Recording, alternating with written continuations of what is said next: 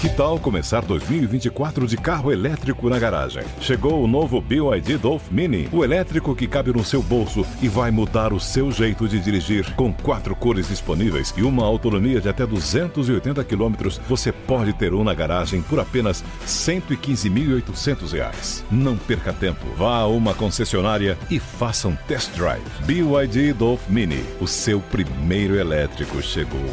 No trânsito, escolha a vida.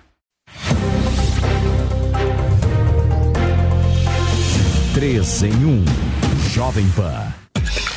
Olá, ótima tarde para você, minha excelência. São 5 horas da tarde em ponto. Eu queria te pedir licença. Nós estamos chegando, o 3 em 1 está começando aqui na programação da Jovem Pan News com notícia urgente. Afinal de contas, agentes da Polícia Federal estão nesse exato momento na casa do ex-secretário de Segurança Pública do Distrito Federal, o Anderson Torres. A assessoria de imprensa da corporação não soube informar se há um mandado de prisão ou de busca e apreensão contra ele. Anderson Torres, para contextualizar a todos que nos acompanham, estavam estava nos Estados Unidos e a data de seu retorno não foi informada. Nós vamos trazendo mais detalhes sobre o caso durante toda a programação da Jovem Pan News e daqui a pouquinho tem link ao vivo, direto da casa dele, para todos vocês. Deixa eu dar meu boa tarde aqui ao nosso time. E olha só, Serrão, quem está de volta aqui. Aí vem o comentarista esquerdista mais querido do Brasil. Vejam só vocês Essa é a definição dos cearenses, hein? Exatamente o como o Mais querido do Brasil. O é assim, é com a mão esquerda aqui que faz. Mais querido do Brasil está de volta aqui ao 3 em 1. Piperno, é, na sua ausência, pelo que hum. me parece, nada aconteceu. Estava é, calmo, né? Muito Poxa vida. As coisas elas estão muito calmas, muito tranquilas, razoáveis, mas vamos começar o programa de hoje, afinal de contas, hoje a gente tem muito o que conversar. Eu quero uma avaliação sua inicial, Piperno, porque nós não te ouvimos ainda neste ano de 2023 sobre tudo o que aconteceu. Então eu queria que você pudesse dar uma introdução aí sobre os atos de domingo, sobre essa operação que acontece na casa de Anderson Torres e principalmente a sua opinião. Paulo, boa tarde. É uma satisfação imensa estar aqui de volta com todos vocês, com a nossa audiência. Eu não participo do 3 em 1 há exatos 60 dias, porque eu saí para uma semana de folga, depois veio a Copa do Mundo, trabalhei em todos os dias da Copa do Mundo aqui na Jovem Pan, mas fiquei ausente por conta desse grande evento do 3 em 1 e depois saí de férias, viajei, enfim. E aí no, no domingo eu estava uh, exatamente da cidade do Porto. Fiquei um dia e meio na cidade do Porto. Cheguei no domingo de manhã e aí tô lá, vou olhando a internet rapidamente antes de ir para a rua e pronto. Falei, não é possível. É, acho que deixa eu começar de novo. Tava mal, né, Piperno? Eu achei que fosse algum problema aí com a duração do voo, talvez algum bom vinho português. Então falei, não, realmente está eh, tudo muito estranho. E claro que esse também se tornou o assunto predominante em todos, mas rigorosamente em todos os canais de notícias lá de Portugal, e são muitos. Inclusive eu fiz até hum, fotos aí de, de, várias telas de TV com notícias aqui sobre, sobre o Brasil. É claro que tudo isso é uma nódoa muito grande, né? É, nas, nessa história recente aqui do, aqui do Brasil. E veja, isso não se trata do atual embate entre esquerda e direita aqui no Brasil, é o que é normal. Eu sempre disse, e eu sou alguém do centro para a esquerda, e eu sempre disse que eu tenho excelentes relações com muita gente da direita e profunda admiração, inclusive porque é, eu, a direita propositiva, a tradicional direita propositiva, ela é fundamental, não só aqui, mas em qualquer sociedade do mundo. E aqui no Brasil, obviamente, não seria diferente. Então, o grande embate não é, enfim, não é esse. Aliás, o presidente Lula, inclusive, se relaciona muito bem né, com, a, né, com, uma grande fatia da direita. E eu até brinco com o Ceão, que já falei algumas vezes, e para o Paulo Matias também, que lá atrás ainda, no fim dos anos 80, o velho Leonel Brizola dizia o seguinte: eu e o Lula juntos temos mais ou menos um terço. Nós só vamos conseguir chegar ao poder e governar quando nos aliarmos à direita civilizada. Porque isso é bom para o Brasil, até porque isso impede que algum dos lados seja é, extremamente, digamos, hegemônico em relação ao outro. É, o que não é bom para a sociedade alguma. Só que aí o que aconteceu no domingo não se trata de um embate esquerda-direita, mas sim de uma, é uma questão civilizatória. É exatamente civilidade versus barbárie. E o Brasil não pode ficar entregue à barbárie. Essa turma que foi lá invadir, eles obviamente não foram lá fazer um tour pelo Palácio do Planalto, pelo STF, né, pelo, pelo Congresso Nacional, eles foram exatamente para invadir, para tentar derrubar as instituições e acabaram, inclusive, vilipendiando até obras de arte. Vejam só, isso é coisa de Talibã. Isso não é a direita. Isso não é a direita civilizada.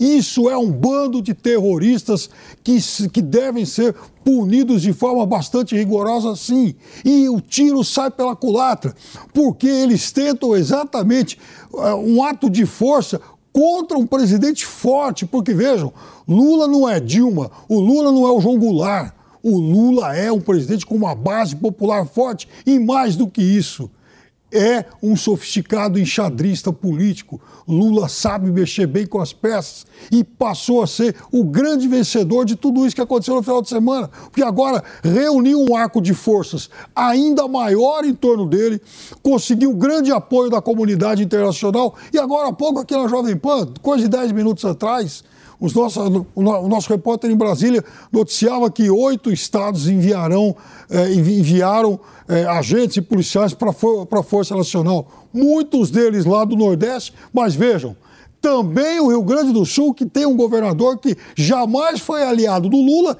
e Goiás, que é governado por quem? Ronaldo Caiado, alguém que até outro dia fazia campanha ao lado do presidente Bolsonaro. Então, até essa proeza, até essa façanha, esses terroristas, esses jagunços políticos conseguiram com esse ato translocado do último final de semana.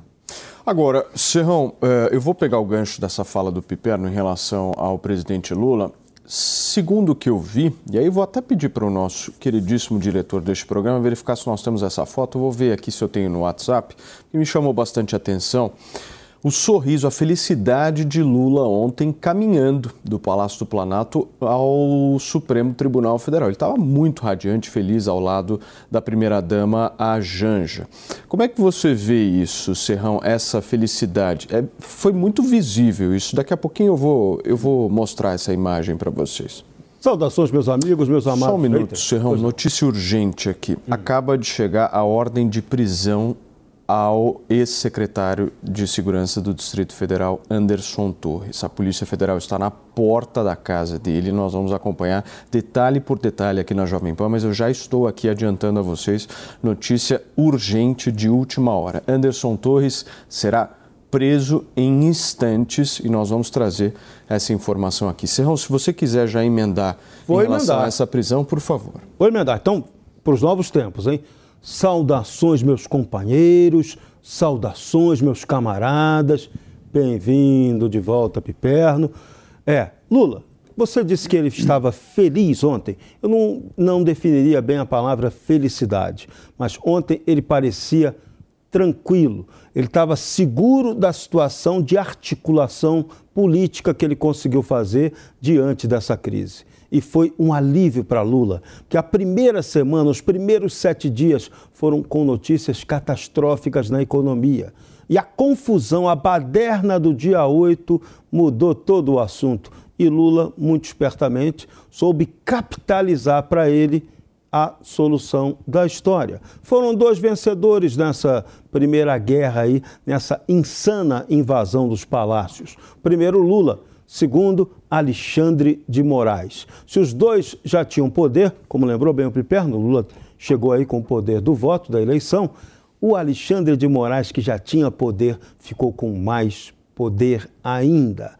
Exerceu ainda mais o seu raciocínio. E foi dele, foi dele todo o arcabouço que definiu a história toda como terrorismo. E aí partiu para cima, utilizou aí a legislação brasileira que está lá em vigor E ela está sendo aplicada. Está sendo aplicada duramente duramente contra alguns manifestantes que, a, que não tiveram participação direta no ato de barbárie e destruição. Então, isso aí tem que ser avaliado corretamente pelo governo para que não se cometa um abuso aos direitos das pessoas. Isso é um ponto que é fundamental. E a outra questão, quem está sendo pego agora como bode expiatório de toda a situação, e aí eu vou chamar a atenção para dados curiosos, é o ex-ministro da Justiça de Jair Bolsonaro, Anderson Torres. O Anderson Torres era o quê? Antes de ser ministro da Justiça, ele era delegado da Polícia Federal. Mas era daqueles caras da Polícia Federal articuladíssimos com os poderes. O próprio Anderson Torres, no governo Bolsonaro, ele várias vezes destacou, inclusive numa entrevista aqui à Jovem Pan, de que ele era o elemento principal e de maior interlocução do governo federal, de Bolsonaro, que brigava com o Supremo, com o próprio Supremo Tribunal Federal. A relação dele com os ministros do Supremo era fantástica.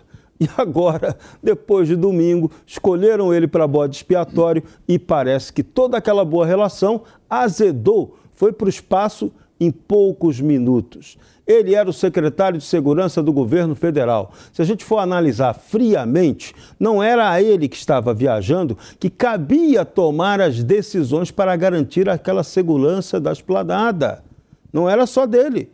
Se ele viajou, deixou alguém no lugar que deveria ter tomado, ter cuidado disso. Da mesma forma como tem sido revelado, e dois parlamentares já fizeram denúncias na Câmara e no Senado, de que o governo federal também comeu mosca, porque o Gabinete de Segurança Institucional atual, o DOFO, informou, advertiu à presidência e ao Ministério da Justiça de que algo poderia acontecer em Brasília. Então, a segurança da capital deveria estar reforçada nos prédios públicos. Não bastava só colocar cerquinha, como eles fizeram no sábado, para proteger, para ah, o povo não terá acesso à, à esplanada. Então, isso foi irresponsabilidade também de todos de todos que comandaram a segurança em Brasília, do governo federal e do governo distrital. Não dá para aliviar a culpa de ninguém. Agora, não é o momento de criar aí bodes expiatórios. Isso não é uma boa solução.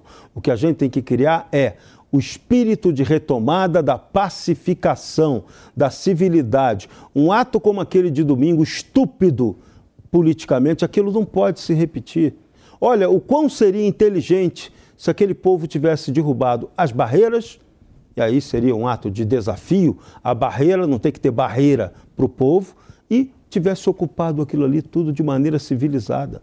Só que não foi isso que aconteceu. Como não foi isso que aconteceu, quem fez a bobagem vai ter que arcar com a bobagem feita. Agora, não se pode pegar gente inocente e tentar jogar elas no meio da responsabilidade disso, dizendo que todo mundo que estava manifestando ali praticou ato antidemocrático. Isso não é verdade, até porque a nossa nova lei, a lei que foi aprovada do, de defesa do Estado Democrático de Direito, eu não gosto dessa lei, que substituiu a Lei de Segurança Nacional, mas ela garante a todo mundo e garante à imprensa, está escrito lá, o direito de manifestação e crítica aos poderes. Então não tem essa de que a crítica ao poder é golpe, é crime. Não é. Agora, como a gente sempre faz aqui, eu sempre exercitei a crítica aos poderes dentro do limite da responsabilidade, do equilíbrio, da legalidade e da legitimidade. É assim que tem que ser. Quem não faz assim,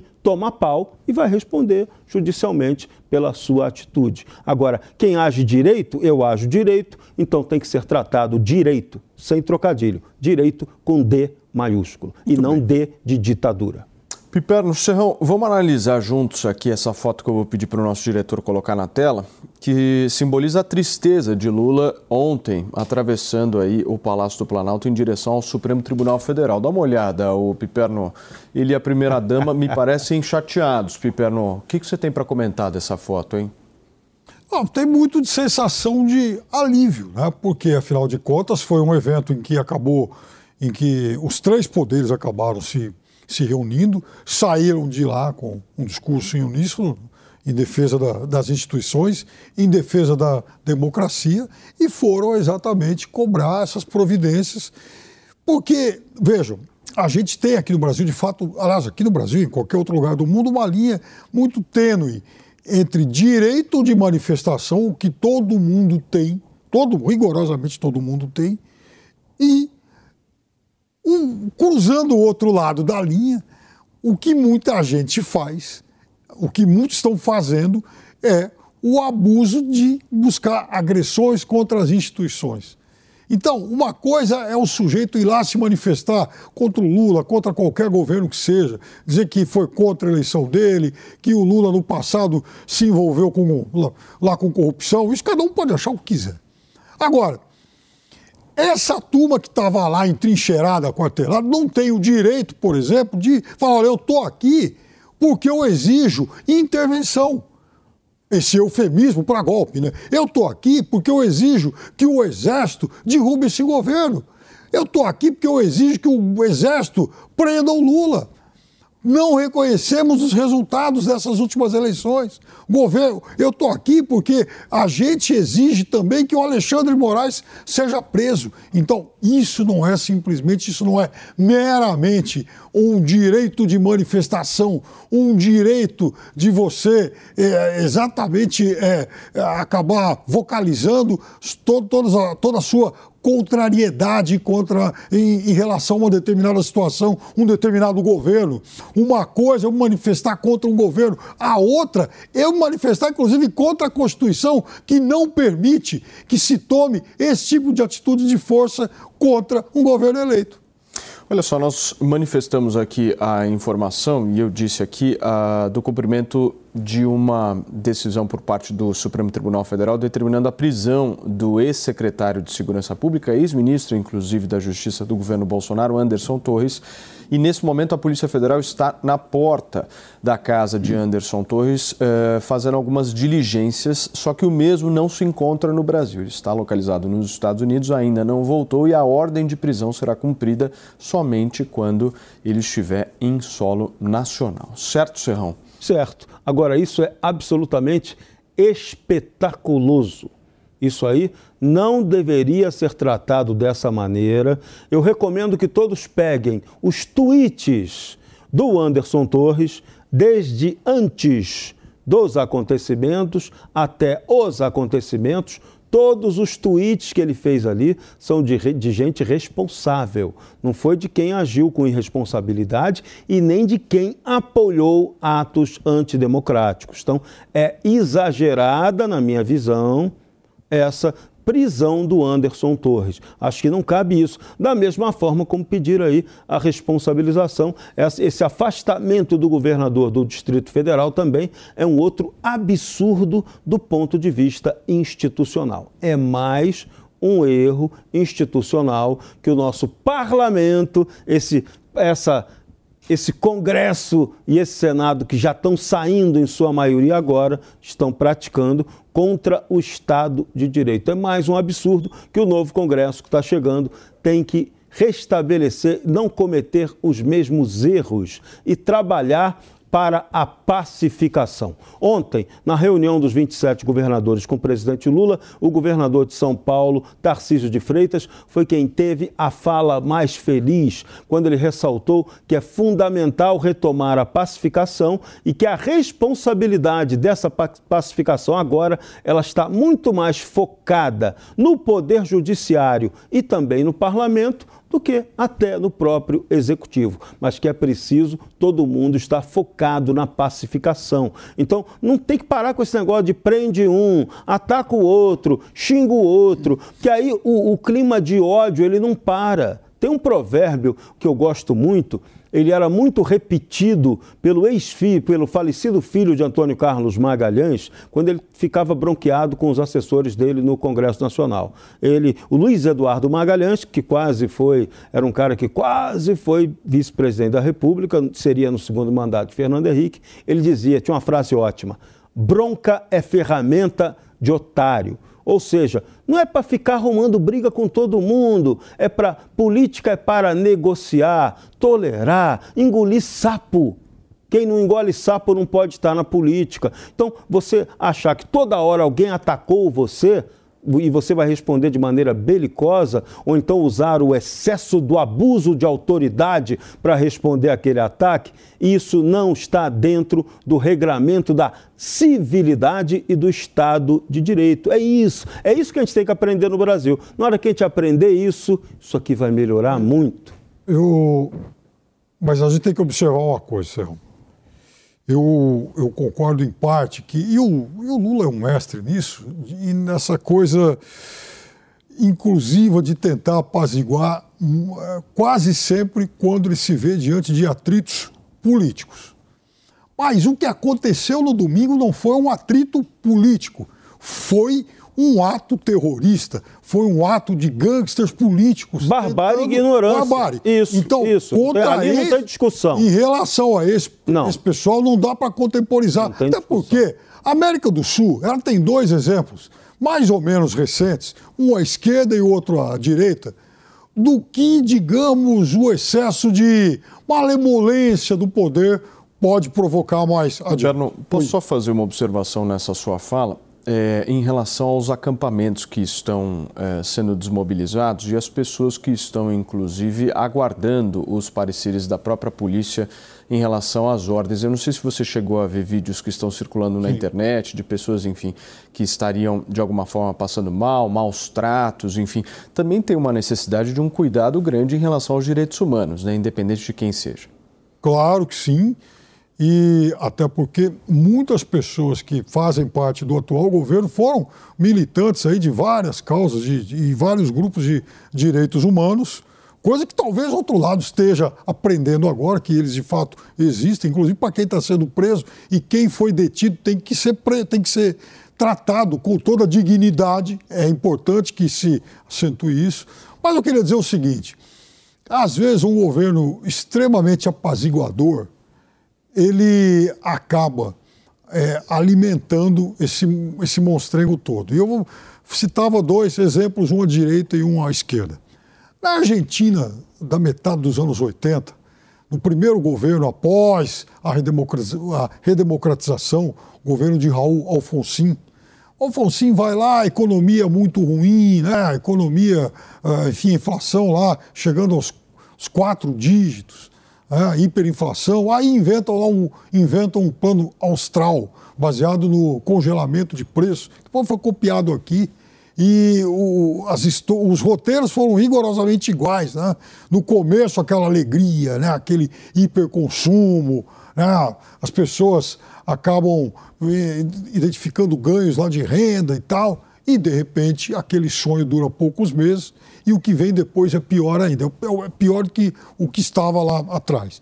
E aí, quando o Alfonsin é, acordou desse sonho dourado, veio então o pesadelo, e com o pesadelo, tentativas de golpe militar, geralmente lideradas por uma figura chamada Aldo Rico, um coronel do exército, fim do exército argentino, saudoso lá da ditadura militar, que toda hora tentava um golpe militar, tentava um, um novo golpe e até que acabou sendo preso, mas depois de várias tentativas, porque o Alfonsin também, apaziguador, né, querendo estabelecer pontes aí com, né, com os outros extremos aí da sociedade, demorou para tomar uma atitude.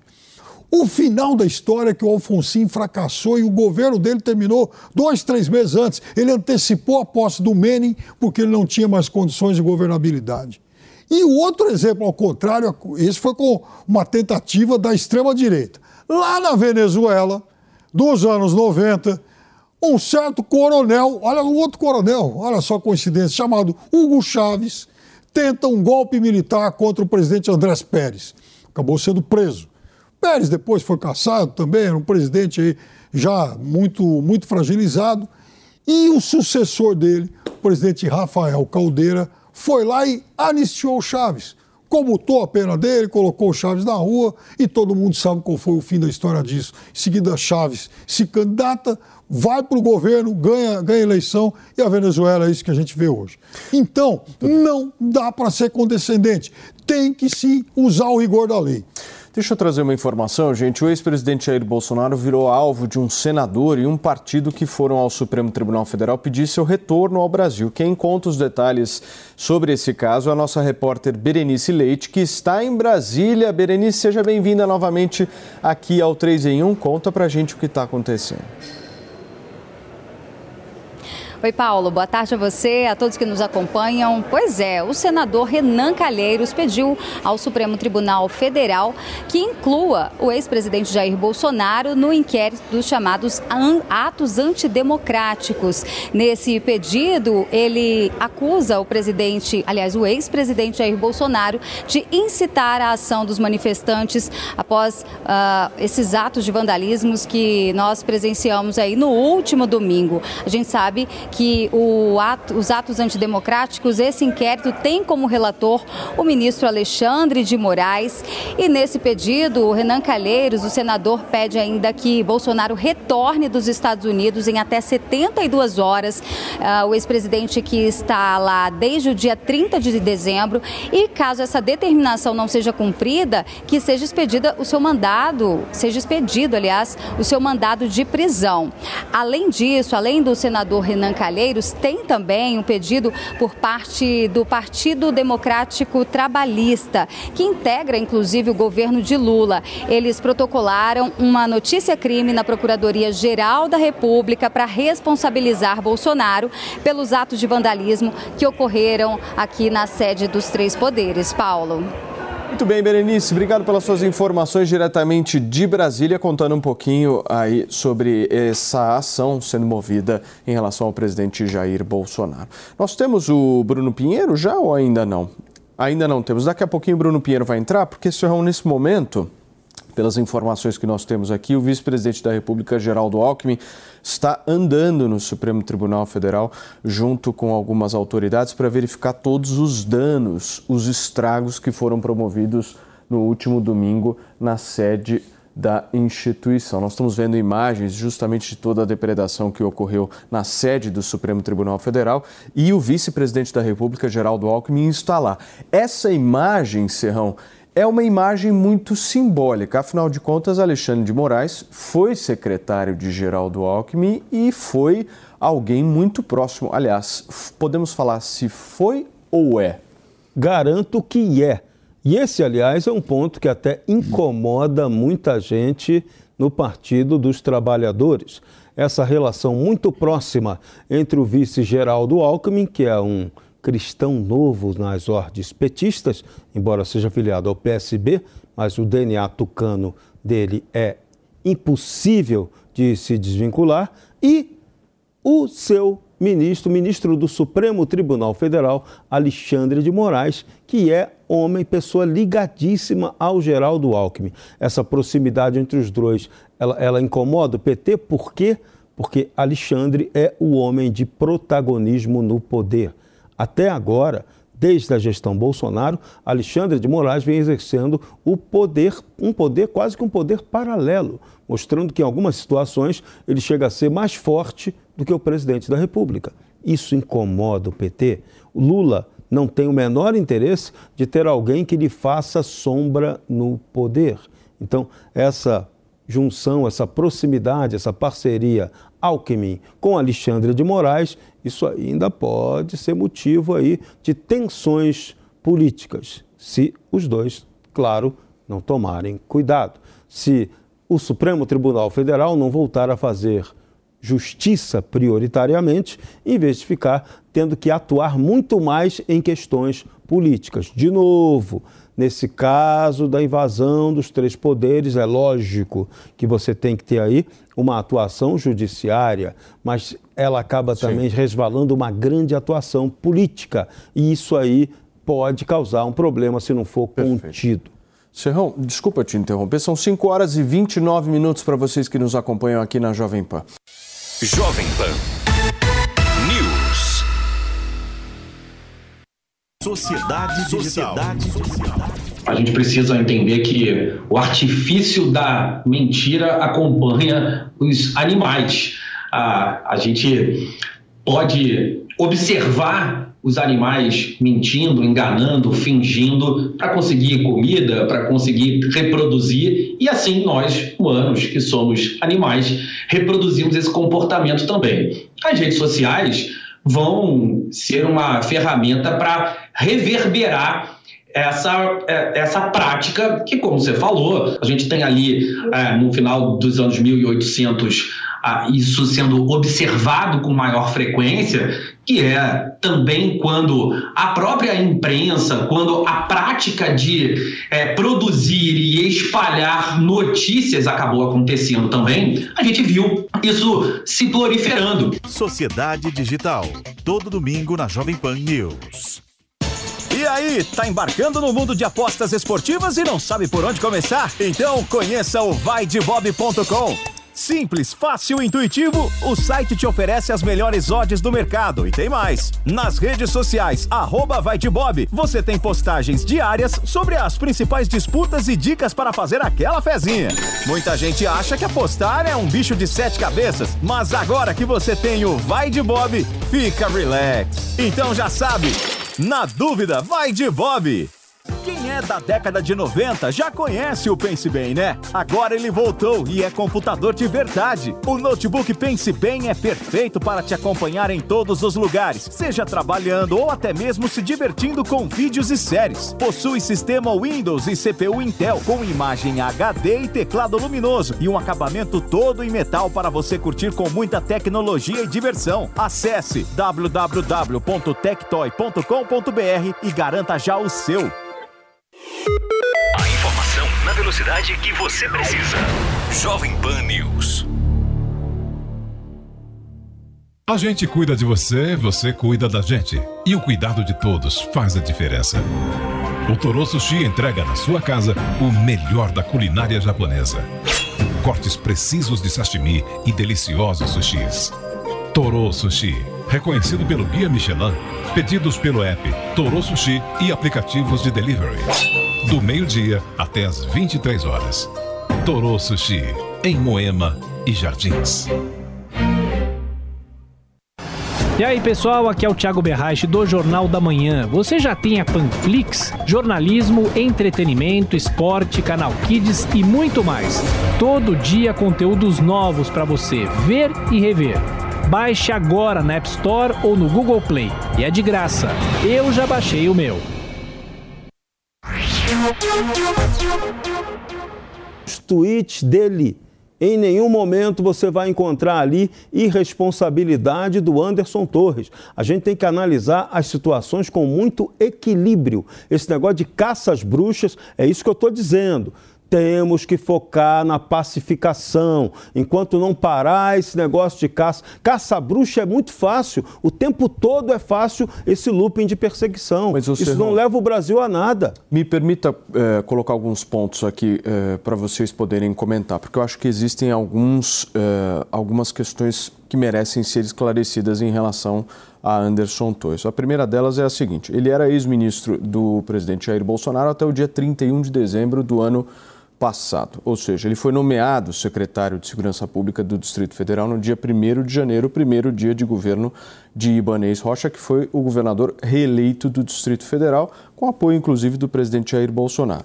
O meu ponto é: qual servidor público tira férias sete dias, cinco, quatro dias depois da sua nomeação?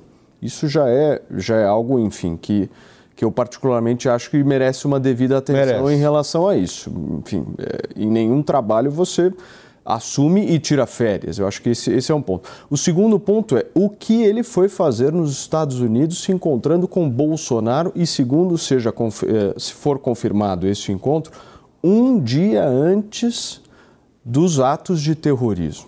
Ou seja, não dá para a gente assumir absolutamente nada, nem fazer nenhum tipo de acusação que seja leviana, mas são fatos que nos chamam bastante atenção. Nós somos obrigados aqui a colocar isso. Eu Não, a questão, um a questão burocrática é absolutamente estúpida. Até porque, sabe como é que funciona a nomeação no setor público, né? Ele foi nomeado secretário.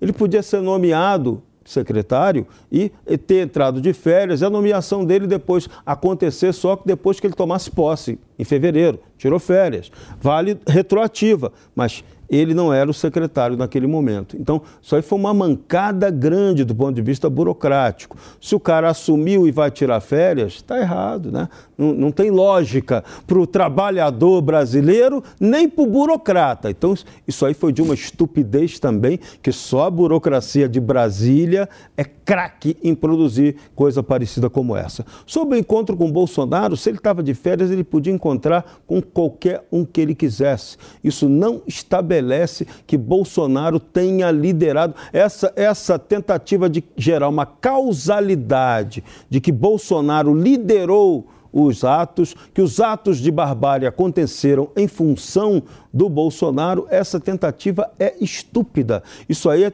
é, é o PT jogando para a galera para desviar de outras questões. Não peguem o Bolsonaro por aí. Essa não cabe. Não é o melhor caminho fazer isso. O PT vai se dar mal se seguir nessa estratégia. Agora, eu fico impressionado que políticos como o seu Renan Calheiros e até membros do judiciário tenham, estejam aí entrando de gaiato nessa história também.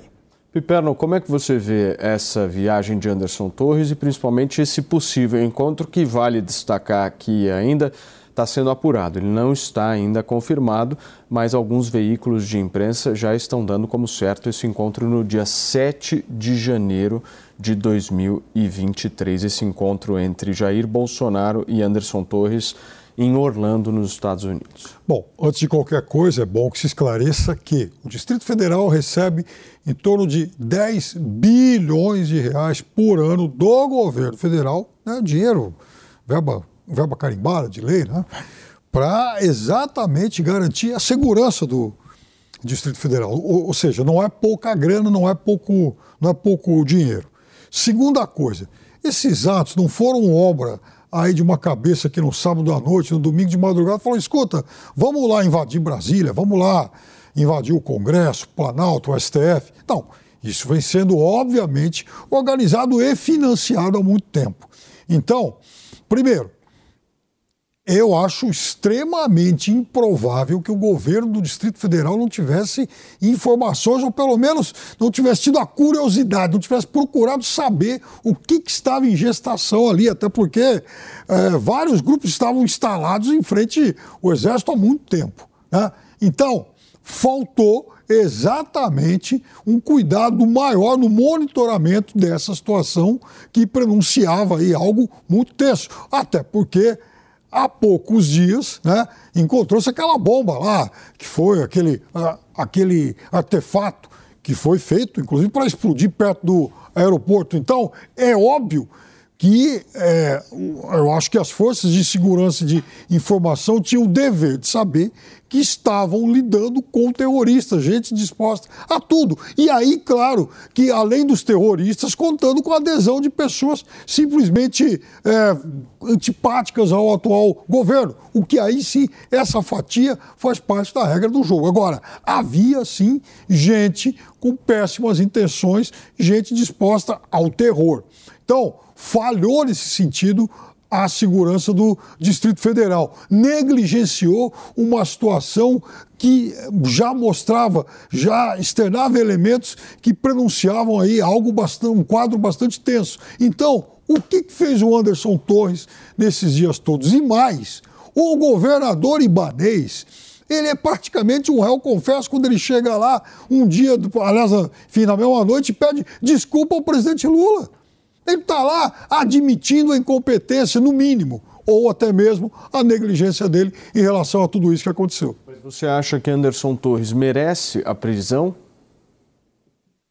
Eu acho que, da mesma forma que o governador foi afastado e com motivos, ele foi negligente numa situação de segurança pública do Distrito Federal. Então, até por inépcia e uma série de outros motivos, ele foi afastado até que se investiguem essas causas. Agora, então teria, o, que, então teria que a ação ser juntamente o chefe, com o governador. Mas veja, Paulo, então, não apenas o secretário. O governador ele já está já tá afastado. E aí, o preso, né, subalterno né? dele, oi? Não preso. Não preso. Agora, então é questão também de se entender o que há o, se há ou não algo mais em relação ao, ao Anderson Torres. Eu acho que esse ponto que o Serrão traz aqui em relação à responsabilidade é válido porque o chefe maior de toda a operação de segurança pública do Distrito Federal não é o secretário, não. é o governador do estado. Querendo ou não, é o Ibanês Rocha que é o responsável. A caneta final do Distrito Federal, quem assina é Ibanês Rocha. Embora, obviamente, nós sabemos que Anderson Torres tem uh, toda a, a, incumbência de coordenar as políticas públicas relacionadas à segurança pública e é responsável também, assina junto. Mas o que eu estou querendo dizer é que, civilmente, né, Serrão, aí você pode Sim. talvez me ajudar nisso, a resposta final e a responsabilidade final é do governador. E de novo, hein, eu vou insistir na questão de segurança, sou muito chato nessa questão, que eu sempre cobri essa área desde que eu me conheço. Você tem uma segurança no Palácio do Planalto, que seria responsabilidade do próprio Planalto, ali juntaria a Polícia Federal, Gabinete de Segurança Institucional, Forças Armadas. Então, aquilo ali não poderia estar desprotegido do jeito que estava, sabendo que haveria manifestação em Brasília. Da mesma forma, tem o Supremo Tribunal Federal, que tem sua própria segurança, a tal polícia judiciária ali. Ficavam até parados sempre ali na porta do Supremo, duas, dois, dois camburões ali, duas caminhonetes, indicando que ali tinha uma segurança. E ali tinha proteção até exagerada para o, para o Supremo Tribunal Federal. Parecia até que a gente estava vivendo num, num lugar em estado de exceção que aquilo ali, a Praça dos Três Poderes, deveria ser um lugar, uma praça do povo, uma praça para você fazer, para ter turismo, e ninguém teria acesso ali. E o Congresso Nacional a mesma coisa. Então falhou a segurança também para o Congresso Nacional. Junto com isso, você teria ainda mais, além, que caberia também ao governo federal, a Força, a Força Nacional de Segurança, que também estava, não sei porquê, estava com um efetivo tão pequeno nesse no final de semana do dia 8, e você também deveria ter aí um reforço da própria polícia militar do, do governo do Distrito Federal. Ela tem um batalhão de choque que deveria estar ali, já que você não quer, é, proibiu que o acesso à Praça dos Três Poderes não é com barreirinha, não é com soldado ali com, com gás de pimenta que você vai conter uma massa que era previsível. Foi anunciado nas redes sociais que ia chegar. Tanto que, vamos lá, também lembrar, Paulo, vamos lá. A massa que se deslocou para aquela região, ela veio escoltada pela Polícia Militar do Distrito Federal. Então, ó, é lógico que tinha que ter ali o batalhão de choque cercando tudo para evitar Serrão, qualquer coisa. O Bruno Pinheiro está conectado com a gente e tem mais informações sobre essa ordem de prisão do ex-secretário do Distrito Federal, Anderson Torres. Chega mais, Bruno, conta para gente. Exatamente. É importante atualizar duas informações. Anderson Torres estava de férias, está de férias no seu segundo dia e a informação então que está confirmada, ele não chegou a retornar à capital federal. Ele está nos Estados Unidos, mas ainda assim essa operação foi é, autorizada através do ministro Alexandre de Moraes logo após é, Anderson Torres ser exonerado. Essa operação acontece aqui então neste condomínio de luxo na capital federal.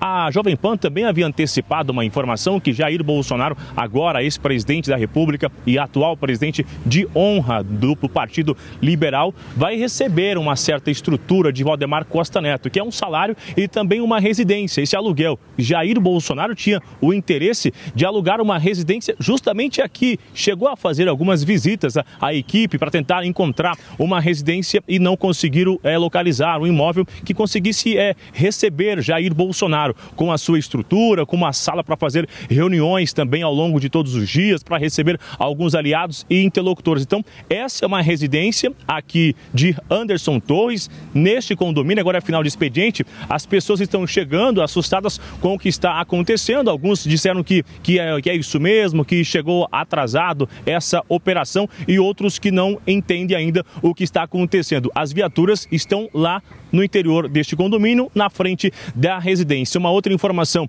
algumas viaturas não estão adesivadas com as imagens ali, com o logo da Polícia Federal. A gente aguarda então a saída desses agentes que estão neste condomínio, uma operação que está em andamento. Paulo. Muito bem, Bruno, obrigado por mais informações. Qualquer movimentação por aí, você aciona a gente aqui. Paulo. Olha, posso só, só trazer só mais um link, Serrão? Em seguida eu passo para você, porque a Polícia Federal liberou algumas pessoas que foram detidas no acampamento em frente ao quartel-general de Brasília. Quem traz os detalhes é a nossa Marília Sena. E eu quero entender, Marília, quem teve a sua saída permitida pela corporação. Boa tarde. Oi, Paulo, boa tarde para você e para todos que nos acompanham. Pois é, seis, cerca de 600 pessoas que estavam presas lá nas dependências da Polícia Federal, entre elas idosos e mães com crianças pequenas, foram liberadas pela Polícia Federal para retornarem aí para as suas casas. Isso aconteceu hoje, nesta terça-feira, pela manhã. A Polícia Federal está fazendo ali a oitiva dos manifestantes que foram levados para as dependências da Polícia Federal e eles decidiram que tem pessoas muito idosas lá que não podem ficar lá no alojamento, muito menos mãe com crianças pequenas. Paulo, então foram esse, esses grupos que foram liberados hoje pela Polícia Federal. Eles saíram em ônibus lá da polícia, ônibus cedido pela Polícia Federal para retornarem às suas casas, a, saíram até um ponto onde pudessem pudessem pegar outro transporte para retornar aí aos seus lares. É, eles saíram ainda trajados de patriotas, muitos com as blusas do Brasil aí, é, retornando às suas casas. Idosos, a gente recebeu uma lista de, de idosos que estavam lá na, nessas manifestações e presos no alojamento. Tem gente que nasceu em 1949, segundo o registro, né? Então, assim, não tinha condições de ficar na Polícia Federal. E ela, foram cerca de 600 pessoas. A gente espera que outras pessoas idosas e outras mães também sejam liberadas, porque são muitas pessoas que estão lá no alojamento da Polícia Federal e está acontecendo essas oitivas. Então a gente pode ter novos números a qualquer momento. Paulo. Muito bem, Marília, obrigado pelas suas informações. A Marília atualizando um pouco a quantidade de pessoas detidas e principalmente a situação aí nesse, nesse, nessa reta final aí da desmobilização dos acampamentos. Serrão, você havia me pedido a palavra, por favor. É, curto grosso, depois o raciocínio do Piperno, que eu sei que ele vem, vai desenvolver um raciocínio também. Vamos lá, vamos começar pelo caso dessa turma aí que estava nos acampamentos. O que está pegando, o que, que afetou demais o moral desse pessoal? Tem vídeo, tá? Tá lá no meu Twitter, arroba alerta total, tem vídeo. É, essas pessoas sendo comunicadas pelo Exército de que elas estavam entrando nos ônibus, deveriam pacificamente entrar nos ônibus para serem liberadas. Isso foi mentira. As pessoas foram colocadas nos ônibus e os ônibus foram para a Polícia Civil do Distrito Federal. Depois viram que não tinha espaço lá e acabaram sendo levadas para a, a, área, a área da Academia da Polícia Federal, que é em Sobradinho. Então as pessoas se, sent, se sentiram enganadas. A maioria que está ali é idosos muita gente que estava ali na, nas mobilizações, muita gente aqui veio de São Paulo, foi para lá, veio de outros estados, foi para lá, acreditando no poder da manifestação. Aí é, é, cada um tem a sua crença, a sua fé, tal. Mas agora a questão é: havia mulheres, crianças, idosos, então eles não poderiam ter um tratamento ruim como tiveram. Estão muito, essas pessoas estão extremamente decepcionadas com o Exército, mais até do que com a Polícia Federal, que os recebeu ali do jeito que dava para receber. Tecnicamente, o que a Polícia Federal fez foi identificar cada uma daquelas pessoas, até porque, esse é o ponto, eles querem ter certeza, é, nas investigações que vão pegar aqueles que estavam na arruaça, se quem estava no acampamento participou ou não da arruaça. Então, isso aí é investigação policial. Aí não dá para a gente entrar na seara se isso é justo ou não é justo. Isso é investigação policial, é correta. Tá aí, está dentro da lei. Interrompê-lo, eu vou colocar imagens agora ao vivo da Polícia Federal saindo da casa do ex-secretário de Segurança Pública do Distrito Federal, Anderson Torres. São imagens ao vivo que você acompanha aqui na Jovem Pan News da polícia saindo desse condomínio localizado em Brasília. A polícia fez hoje uma operação com algumas diligências. O ex-secretário e ex-ministro Anderson Torres não se encontra na casa, mas a polícia revistou a casa por completo e nós temos daqui a pouquinho mais informações de toda essa operação que aconteceu na capital federal e o Supremo Tribunal Federal determinando a ordem de prisão de Anderson Torres. Paulo, e aí um outro Por adendo favor, rapidinho, um adendo rapidinho para o Piperno poder concluir. Essa, essa, o Bruno Pinheiro lembrou duas coisas importantes. Um, que Anderson Torres foi sumariamente exonerado pelo Ibanês Rocha, então ele não é secretário de Segurança do Distrito Federal, Isso. mas a casa dele caiu rapidinho. Outra coisa, ele estava de férias.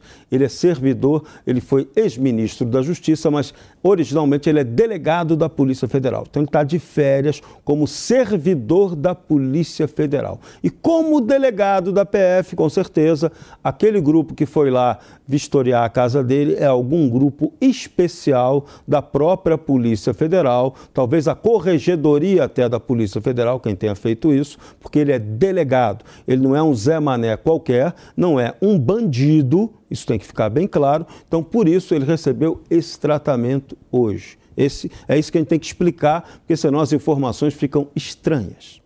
Piperno, por favor. Sim, é. O, o Anderson Torres, que viajou é um funcionário público de férias, ele não é mais um secretário de Estado de férias, porque ele já foi exonerado. Ele ficou dois, três dias e o Ibanez já lhe deu né, um bilhete azul. É, agora, o, então, provavelmente ele esteja sendo investigado por, digamos, no mínimo, negligência em relação à organização dos eventos. Agora, posso só colocar claro. um ponto? E mesmo assim, com essas argumentações que vocês estão trazendo, isso não é comum, né? Essa, essa, esse cartão azul dado pelo governador do, do Distrito Federal. Não, por isso que eu disse não, que, inclusive, o governador... Não é comum. A ele é nomeada dois dias depois, enfim. Pois é, o governador é. provavelmente, se o governador já inclusive exonerou tão rápido assim o Anderson Torres, é porque também o governador muito provavelmente identificou algum tipo de problema.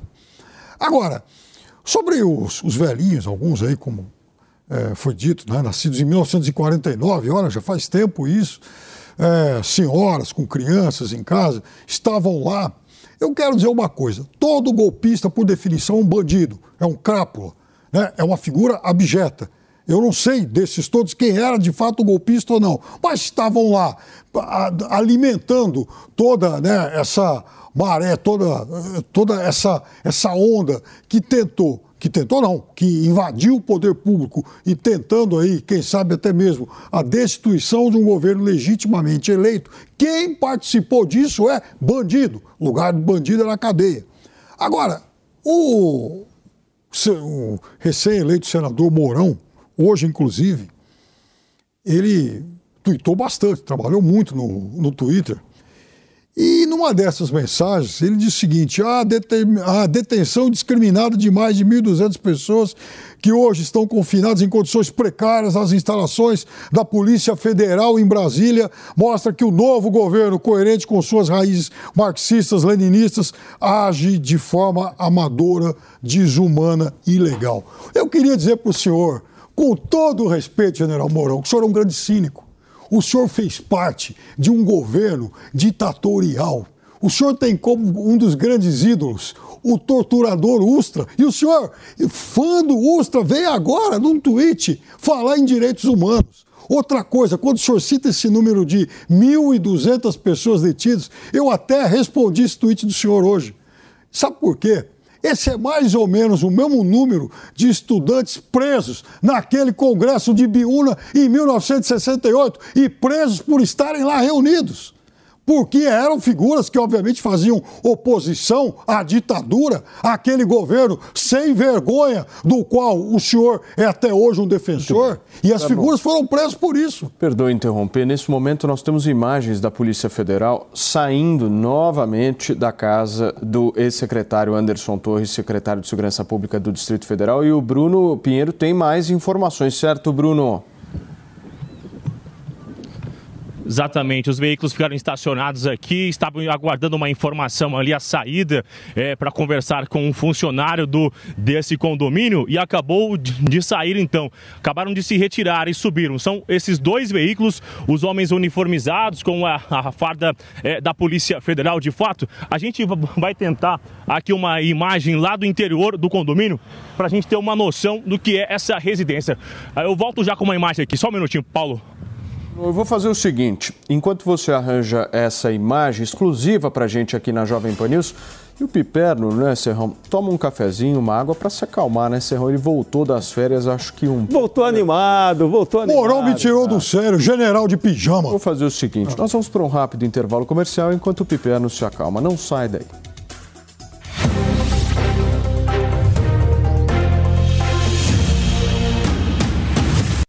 Jovem Pan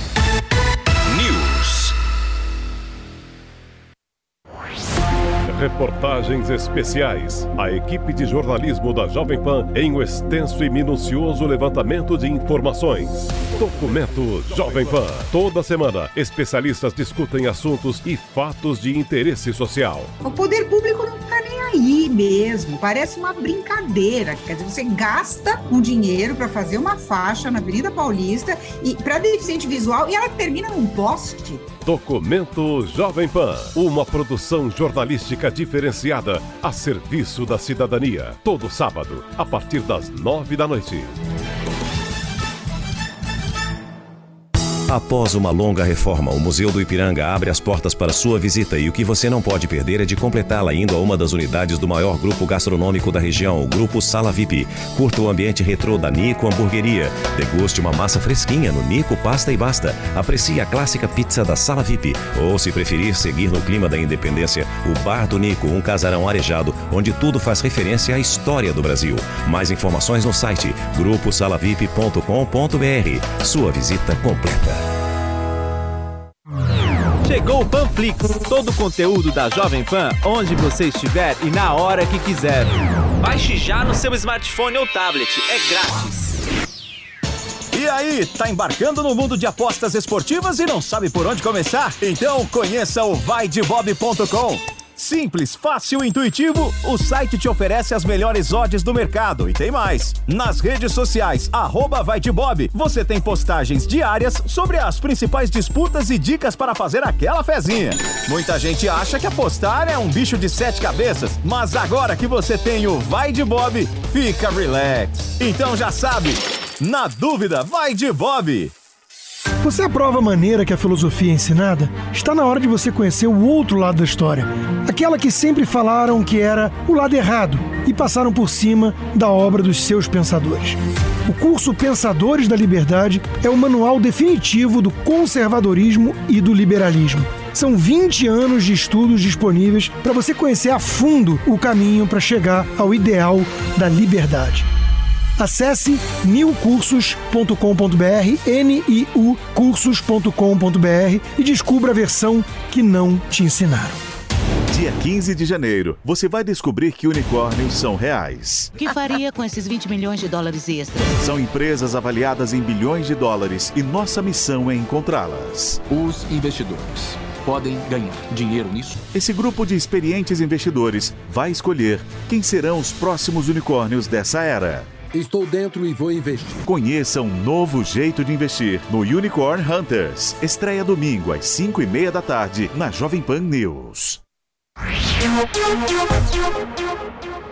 Vamos retomar a nossa conversa. Temos mais informações de Brasília? É isso? A nossa direção pede para que eu chame novamente o Bruno Pinheiro, porque ele tem aquelas imagens prometidas de dentro do condomínio onde o Supremo Tribunal Federal determinou que a Polícia Federal cumpra algumas diligências e determinou também a prisão do ex-secretário de Segurança Pública, Anderson Torres. Essas são as imagens e eu quero ouvir mais o Bruno Pinheiro. Chega mais novamente, Bruno.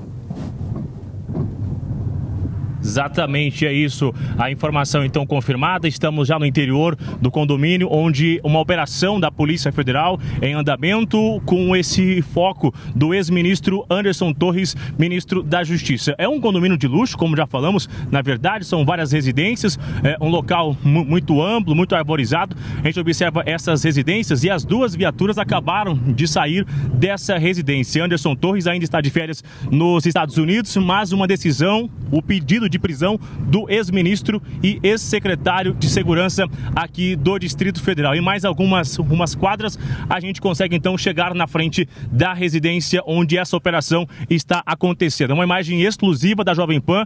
A gente consegue acessar então este condomínio, cerca de 50 minutos que essa operação está em andamento. Essa é a residência, né? Essa casa aqui ao lado esquerdo a gente já consegue observar então essa residência. Vou só pegar aqui para a gente ter uma noção da imagem de onde é, essa operação está acontecendo. Paulo, enquanto você vai no estúdio, eu vou descer aqui do veículo no qual está dando um, um apoio para a gente conseguir chegar e conseguir entender um pouco mais essa operação, onde é essa residência. Tá aí, jornalismo ao vivo para você que nos acompanha aqui na Jovem Pan News. O nosso Bruno Pinheiro, repórter da Jovem Pan em Brasília, conseguindo a entrada no condomínio onde está localizada a casa de Anderson Torres. E essas são imagens de agora eh, sendo filmada, filmadas pela nossa equipe, justamente mostrando a casa do ex-secretário de Segurança Pública, em que foi, inclusive, hoje, uh, uh, hoje uh, promovida né, a ação por parte da Polícia Federal, alguma, o cumprimento de algumas diligências por parte da Polícia Federal. A polícia entrou na casa, revistou a casa por completo e vale destacar novamente que o ex-secretário de Segurança Pública e ex-ministro não se encontra no Brasil e no momento em que ele regressar ao país, ele, segundo a ordem do Supremo Tribunal Federal, será preso. E isso vai mexer com o noticiário com certeza, certo, Serrão? A gente vai acompanhar tudo aqui na Jovem Pan News. Vou pedir para que vocês sejam muito, muito breves. É isso, vamos aguardar isso aí, porque ele é um delegado da Polícia Federal. Vão mandar a Interpol prender? Como é que vai ser essa chegada, hein? Vai ser ele. Perno, para fechar. Eu acho que a partir do, enfim, do momento que as coisas chegam ao Anderson Torres, Jair Bolsonaro deve estar um pouquinho mais preocupado. Senhores, muito obrigado pela companhia e a vocês pela audiência. A gente volta amanhã às 5 horas aqui na PAN. Tchau. A opinião dos nossos comentaristas não reflete necessariamente a opinião do Grupo Jovem Pan de Comunicação. Realização Jovem Pan News.